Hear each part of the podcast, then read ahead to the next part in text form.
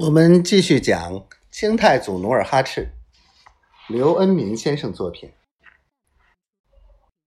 山林里下起雨来，一时秋雨绵绵，云雾蒙蒙。蛙身人被困在窝棚里，不得进山。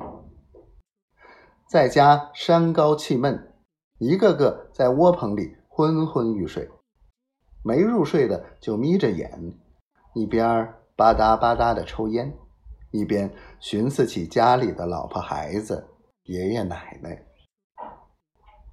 雨下着，忽然山谷里传来一阵风声，接着就是一阵吼叫。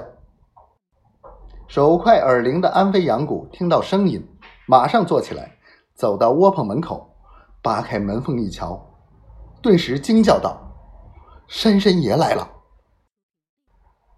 这时，大伙不约而同的拥到窝棚门口，朝外望去，只见一头肥壮的花斑虎蹲在窝棚外面，瞪着两只玻璃球似的眼珠子，直盯着门口。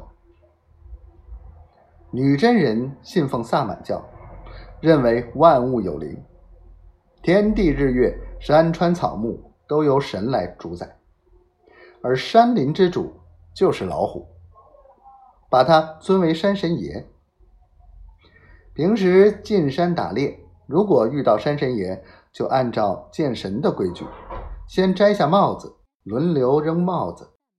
如果谁的帽子被老虎叼走，谁就要跟着老虎走。大伙隔着门缝，心惊胆战的看了一阵子，岁数最大的。柯是柯，无可奈何的摘下帽子。山神爷找咱们来了，咱们还是按老规矩办吧。众人摘下帽子，一个个正要举手往外扔，忽然被推为首领的努尔哈赤瞪大眼睛，说：“你们家里都有妻子儿女，拉家带口不容易，就让我跟山神爷走吧。”大伙哪里肯依，一个个都争抢着要出去。